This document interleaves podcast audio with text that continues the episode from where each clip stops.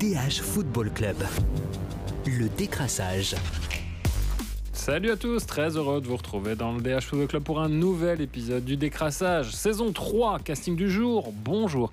Il n'est pas comme Francis Amouzou parce que lui ne manque jamais le plus simple et réussit souvent le plus difficile, c'est Romain Van Der Pleem. Bonjour et merci. Salut Romain. Alexis Flips lui a promis qu'il ne demanderait pas à Yann Vertonghen le numéro d'Eden Hazard, mais peut-être parce qu'Yves Teidemann lui avait donné avant, n'est-ce pas Yves Salut Yves. Allô, allô. Et les six tirs, du ca- six tirs cadrés du standard ont-ils fait son bonheur? Frédéric Loz va nous le dire tout de suite. Salut Fred. Salut, un petit peu. Et vous le savez, dans le décrassage, l'important, c'est les trois points. L'important, c'est les trois points. Et le premier point, il est assez évident. Il s'appelle Théo Léoni. Et on va se poser cette question, messieurs. Jusqu'où ira Théo Léoni, auteur de son premier but euh, en pro pour sa 11e apparition euh, en D1A On a encore vu un grand, grand Léoni, euh, Romain. Ouais, un grand Lani. Jusqu'où il ira, c'est vraiment une colle que tu me poses parce que c'est très compliqué de juger son vrai niveau. Euh, vu comment il joue actuellement, s'il est dans une courbe ascensionnelle comme c'est le cas actuellement, je me demande où est vraiment sa limite. Mais est-ce qu'il n'est pas en train de surjouer? Je me pose aussi la question. Il faut quand même rester toujours, euh, faut toujours raison garder comme on dit. Mais euh, actuellement, ouais, il fait la pluie et le beau temps et Anderlecht et euh, à Anderlecht et, ce but euh, ben, prouve en fait à quel point il est en réussite aussi. Tout, tout fonctionne en fait. Léonie tente un truc, ça fonctionne et c'est la preuve d'un joueur en confiance. Petit bijou, Yves inscrit de son mauvais pied. Oui, en effet. Euh, je vais pas dire. Il y a des joueurs, des gauchers qui ont un, pied droit plus mauvais que, que le sien, mais quand même, euh, après le match, il m'a dit qu'il n'avait pas encore souvent inscrit des buts euh, du pied droit. Euh, et là, vraiment, il le place, euh, il place le ballon où il le voulait. Donc, euh, comme le dit Romain, tout lui réussit pour le moment. C'est bien la preuve que euh, quand on a la confiance, quand on ressent la confiance, euh, non seulement du public, mais surtout aussi de l'entraîneur, eh bien, on peut se surpasser. Je crois que c'est ce qu'il est en, train de faire pour le moment. Quel destin du coup? Un destin à la Colassin faut pas oublier qu'il avait vraiment marqué les esprits aussi pour ses débuts Mhm. avant de disparaître complètement de la circulation. Ou je prends l'autre extrême volontairement, plus un destin à la Tillemans. Mm.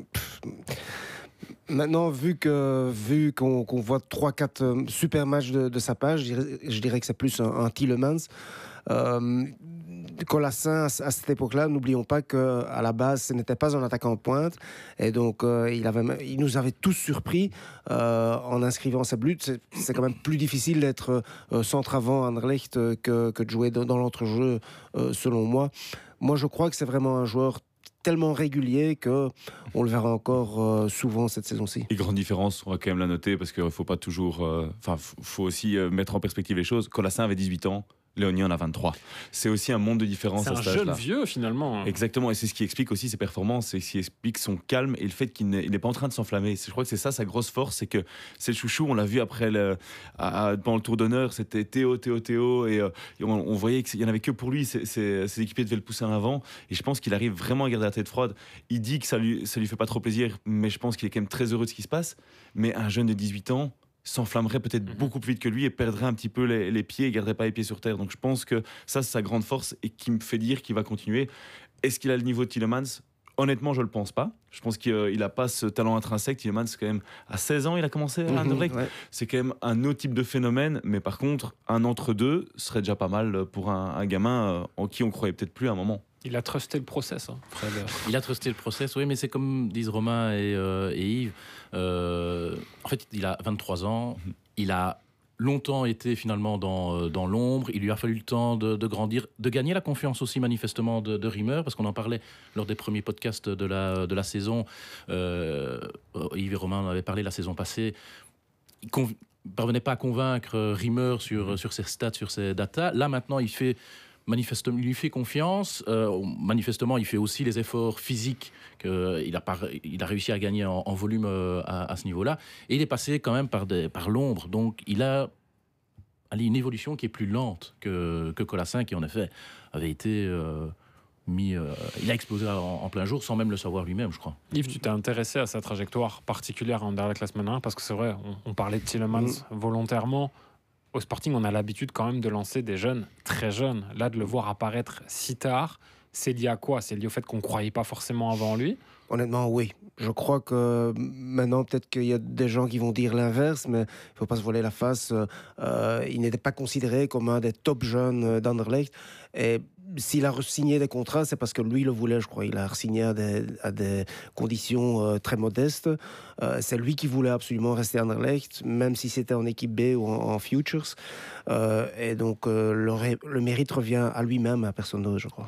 Et aussi à ses parents. Franchement, mm. je pense que si on doit aussi parler de quelqu'un, c'est cet entourage de, de mhm. Léonie qui ne l'a jamais fait rêver, qui, l'a toujours poussé à, rester calme et à prendre son temps, à faire évoluer les choses à son propre rythme. Et je pense que d'autres parents auraient peut-être poussé leur gamin, auraient peut-être été, été gueulés à Anderlecht pour que ça évolue.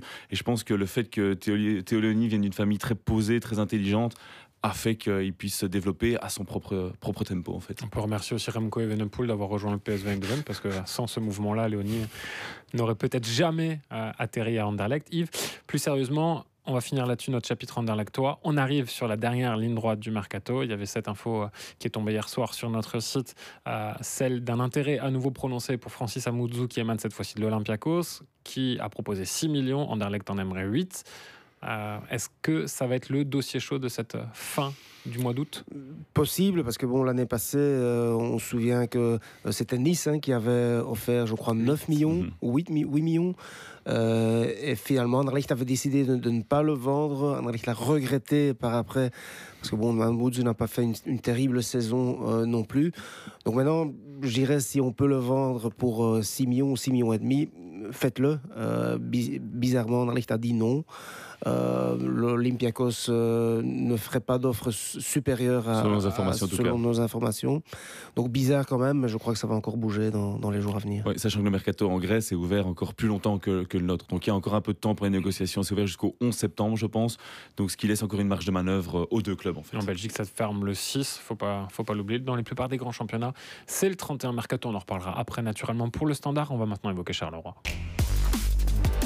Et messieurs, c'est quoi le problème à Charleroi euh, Parce que quand on regarde les chiffres, ça, quand même, ça commence quand même pardon, à devenir inquiétant. 5 matchs, 0 victoire, une douzième place, mais surtout 3 petits buts marqués. Personne n'a fait pire en Pro League.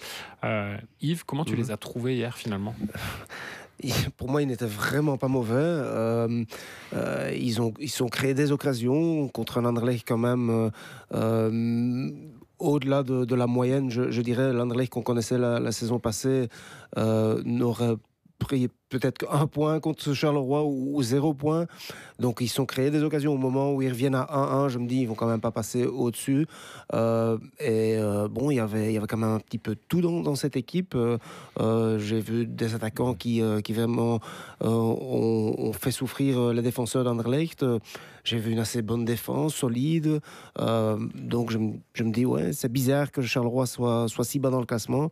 Et je ne paniquerai pas encore à leur place. Je pense que Fitch a super bien résumé euh, la situation en conférence de presse. Il a dit on était la meilleure équipe sur le terrain, mais pas dans les deux rectangles. Et c'est vrai qu'en fait, Charleroi n'a pas su concrétiser, concrétiser ces occasions. Il marque sur phase arrêtée. Et défensivement, bah oui, il y a eu des lacunes. Le but de Léonie, ça vient d'une perte de balles. Et il y a eu d'autres petites actions comme ça. Il y a Raman qui a eu des, face à face avec le gardien, ou aussi parce qu'il y avait de la place dans cette défense.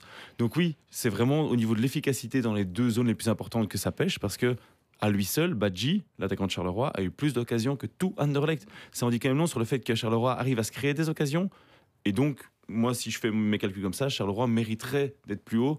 C'est juste un petit quelque chose à aller chercher, un petit déclic mental, un petit goal qui tombera un peu par hasard, une victoire à l'arraché qui va en fait libérer euh, Charleroi. Et on le voit derrière, euh, Adrien Trebel pourrait être cet homme qui va amener ce petit déclic, cette petite arène qui va faire la petite différence pour Charleroi. Mais le problème, Fred, est-ce qu'il ne se situe pas non, aussi offensivement? Parce qu'on a l'impression qu'on empile les profils, qu'il y a beaucoup de quantité avec Stulic, Dabag. Mhm. Euh, Mais en fait, ce que j'allais dire? en fait, L'arrivée de Trebel est évidemment très. C'est un bon choix pour, pour Charleroi. Opportunité de marché. Voilà. Mais c'est dans un secteur où ils sont déjà bien, euh, déjà bien fournis. Alors je te coupe là-dessus. Est-ce que justement, c'est pas une manière d'anticiper le départ de Zorgan Zorgan. Ça, sans doute, ça, euh, la semaine ici va, va, le dire. Euh, enfin, les, dix prochains jours. Mais c'est c'est en effet pas trop dans, dans le milieu que qu'ils ont qu'ils ont un souci. C'est manifestement c'est manifestement devant. La première demi-heure, Charleroi a les meilleures, à la meilleure occasion. Ils sont mieux, ils sont mieux dans le jeu. À la limite, allez, en, boxe, ça va au bout, ils auraient gagné au point, mais avant ça, ils prennent un, un knockout et ils sont, et ils sont au tapis. Et peut-être que l'erreur. Enfin, je ne comprends toujours pas comment on peut essayer un grand pont devant, devant Léonie sur le, premier but, par exemple. Et je pense que Mazou est très fâché sur, sur son joueur. Je ne sais plus qui, qui a tenté ça. Est-ce que, voilà, c'est. Est-ce que ça, ça n'a pas aussi un peu précipité la, suite et euh, les, difficultés de Charleroi dans, euh, dans le match? Moi, j'ai quand même l'impression que c'est juste une question de déclic parce que si tu arrives à se créer, créer ces occasions-là et qu'au final, Vertonghen en sauve une sur la ligne, il y a une latte. Euh, et je pense qu'il y a encore une grosse occasion que Dupé sort une claquette, mhm. je sais plus sur la frappe de qui. ça veut dire sur que la tête de Badji. Hein. Ou sur la tête de Badji, exactement, bien vu. C'est vraiment une question de détail. Donc, moi, j'ai pas de problème de qualité offensive dans cette équipe parce que si Badji continue à évoluer dans ce sens-là, il n'y aura pas de problème. Stoulit, j'attends de voir un petit peu ce qui va se passer. Dabak, j'ai plus de doutes, de doutes pardon. Mais euh, ouais, j'ai pas de souci. Euh, j'ai l'impression qu'il n'y a pas de souci à se faire pour ce Charleroi, que ça va juste, c'est un diesel en fait. La parole du sage, Yves. Non, non, mais déclic ou souci qualitatif je ne m'inquiéterai pas encore, mais quand on est dans, en bas du classement euh, et qu'on enchaîne les défaites, eh bien, regardez Zultuarium la saison passée, la confiance disparaît. et, ça peut devenir une, saison problématique, mais bon. Euh, on est, on est qu'à la cinquième journée, donc il euh, n'y a pas encore de raison de, paniquer. Non, on ne leur souhaite pas, mais c'est vrai que tous les ans, on a quand même une équipe qui n'est pas programmée forcément pour jouer le maintien et qui se retrouve en, en danger de descendre. Mais il y a en effet le fond, de jeu pour le moment qui est, qui est bon. Et malgré tout, je pense que l'environnement à Charleroi fait que, en principe, ça devrait, ça devrait aller. Felice Mazzu a quand même montré, encore plus à, Charleroi, qu'il est capable d'insuffler à un moment aussi une autre, euh, une autre dynamique. Match important qui les attend sur le terrain de Saint-Tron. On sait que c'est jamais facile d'aller jouer au Steyen. Anderlecht a pu le constater il n'y a pas si longtemps. Du coup, on passe au standard. C'est pas moi qui le dis, c'est de Wall, Fred. On a besoin de renforts, ça devient urgent. Quelle fin de mercato finalement pour le standard après ce un partout à Courtrai où la pièce aurait aussi pu tomber de l'autre côté si notamment Kadri avait été un peu plus adroit. Si Kadri avait été euh, plus adroit, si Van Neusden n'avait pas sauvé un ballon devant le but en toute, euh, fin de match. Euh. Oui, Gilles De a dit après, le match, on a besoin de renforts parce qu'on sent que ben, sur certains postes, il n'y a pas assez de concurrence, ça pousse pas assez, c'est trop facile pour les titulaires. C'est toujours étonnant quand un, joueur le dit. Euh, Karl Hufkens évite volontairement d'aller sur ce, sur ce terrain-là. Il sait peut-être qu'à une certaine époque, Johan Boskamp a été viré pour, pour moins que ça. Avec le même bilan euh, comptable. Hein. Avec Le même bilan comptable. Oui, quasiment. il était à, 2 sur 12 et. Euh, il, était, il s'était plaint du, mercato, c'était une autre direction, ça c'est aussi, c'est aussi important. oui, il faut des renforts, euh, alors euh, oui, ils aimeraient avoir un, milieu un peu plus costaud parce que c'est vraiment le secteur où il y a un problème. O'Neill est pas au niveau. Price est peut-être un, bon futur joueur, euh, on verra, mais il est encore trop inconstant. Et à court trait, il coûte le premier but et plus globalement, sa prestation est vraiment, est vraiment pas bonne. Kawabe a sauvé un petit peu euh, et l'équipe et un peu sa, prestation avec, euh, avec son but. Mais donc il faut quelqu'un au milieu. Euh, il faudrait idéalement quelqu'un au poste d'arrière gauche. Si à un moment l'équipe veut repasser à 4 à quatre derrière, a priori des attaquants, il, il les empile puisqu'il y en a 4, 5, Kanga, Emon, Ohio, euh, Pericha. Euh, Davida aussi potentiellement. Davida dans, dans, un autre, dans un autre profil. Mais donc ça veut dire que pour acheter ou pour euh, avoir des, prêts, il faut d'abord vendre. Et il n'y a pas d'offre. manifestement, rien, rien ne vient sur, sur la table, sinon des, des timides approches. Et 777 est dans une logique de ne pas investir dans le mercato tant qu'il n'y euh, a, pas de, a pas de vente. Donc c'est un peu le cercle vicieux. Euh, L'éclaircie éventuellement, ça peut venir par des, par des prêts, mais c'est pas tous les ans qu'on va chercher un Zinkernagel et un Alzate, voire un, au dernier jour comme ça, à l'arrache. Hein. Est-ce que c'est seulement pour le standard que, que 777 euh, applique cette politique ou aussi pour les autres clubs Alors, en fait, c'est toute la question. On compare souvent entre, euh, entre les clubs. Euh, ils ont fait des mercatos plus importants en Italie avec euh, à, la, à, la, Genoa, mais parce que la Genoa montait. Il y a aussi un autre élément qu'il faut prendre en considération, c'est que à la Genoa et en Serie A, les droits télé sont plus, sont plus importants. Mhm. Donc c'est un, peu plus, un peu plus intéressant. Le Hertha Berlin descend en division 2. Donc ils sont en train de vendre, ils ont vendu euh, Luque Bacchio à, Séville. À Vasco de Gama, ils ont pas mal investi. Ils ont essayé Rajan Engolan, je sais pas où ça en est en termes de, de négo. Euh, ils ont fait Dimitri, Dimitri Payet, mais c'est pas des profils que 777 veut pour le standard. Euh, ils ont aussi investi donc à, Vasco de Gama. Mais Vasco a aussi vendu. Ils, ont vendu un joueur, j'ai oublié le nom, à, à Chelsea pour quelque chose comme 15, 15 millions. Mhm. En fait, le standard ne parvient pas à vendre. Et Parce que le standard n'a pas de joueurs à forte valeur marchande non plus. Les seuls joueurs sur lesquels ils espéraient vendre cet été, c'était Balikwisha, Bodard éventuellement Fossi ou Donum. Il n'y a, il y a pas d'offre. Et aussi, il y a tous les indésirables, Davida, Perica, qui ont quand même coûté à eux deux près de 2 millions. Euh, je pense que Aymon, maintenant, ben, euh, il, il ne compte plus sur lui. Ils l'ont proposé à Saint-Tron, même Saint-Tron euh, n'en veut pas. Euh, Il y a le, le dossier Lifeis, où là, ben, il lui reste un an de contrat. Lui voudrait partir quasiment, quasiment gratuitement. Est-ce qu'il pourrait être Réintégré. réintégré dans cette a, a ouvert la porte en disant si au 6 septembre il n'y a, pas de- y a pas de solution pour lui, bien qu'il y a d'autres marchés qui sont ouverts plus tard. Donc c'est toujours, euh, il faut toujours euh, tenir ça à, à l'œil. Il n'a pas fermé la porte pour, euh, le- réintégrer. Et à la limite, un retour de Lifeis permettrait même T'avances Bocadi Ouais, grâce à voilà, ça. En fait, d'avancer euh, Bocadi dans le milieu. Mais Ta solution, là, dans ton vestiaire, c'est c'est quand même fou. Oui, Non, mais d'accord, ta solution, elle est dans ton vestiaire, mais c'est quand même un fameux désaveu, excusez-moi, et c'est un- une erreur de gestion à ce moment-là, parce que Lifeis, euh, si j'ai pas de bêtises, il avait quasiment, si ce n'est vidé son, vesti- Ah oui, non, son il est- appart, mais lui est persuadé qu'il peut partir. casier. En fait, Lifeis est persuadé qu'il peut partir, sauf qu'il a encore une année de contrat. Donc il y a, il y a un imbroglio au niveau du contrat. Le club dit mais non, t'as encore un an de contrat, t'es gentil, mais non, tu, tu, tu dois encore honorer. Ou si tu pars, ben, il faut une négociation en bonne et due forme. Mhm.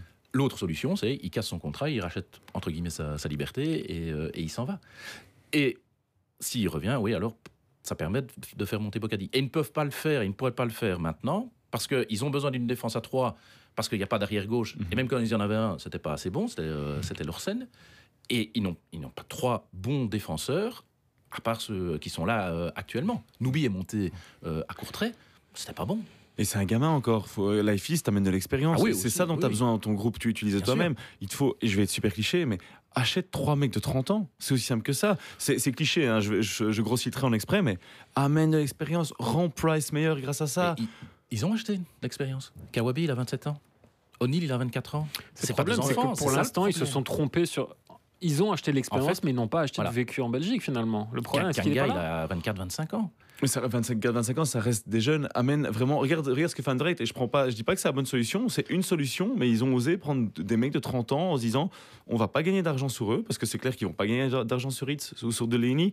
Mais est-ce que Delaney va pas rendre euh, un des gamins du milieu de terrain type Léonie meilleur et qu'en fait Léonie va prendre 3 millions grâce à l'apport de Delaney Ah oui. Mais je crois que les salaires que touchent euh, ces, Oui. ces Je dis pas qu'il je dis pas ça, qu'il faut hein. amener Delaney faut- ou qu'il faut amener Ouais. Ritz. Tu peux amener un gars. c'est un vrai équilibre. euh, Il y a aussi la problématique en- euh, salariale. Le standard a eu une masse salariale qui a explosé euh, à l'époque euh, Prud'homme, Venanzi, Grosjean.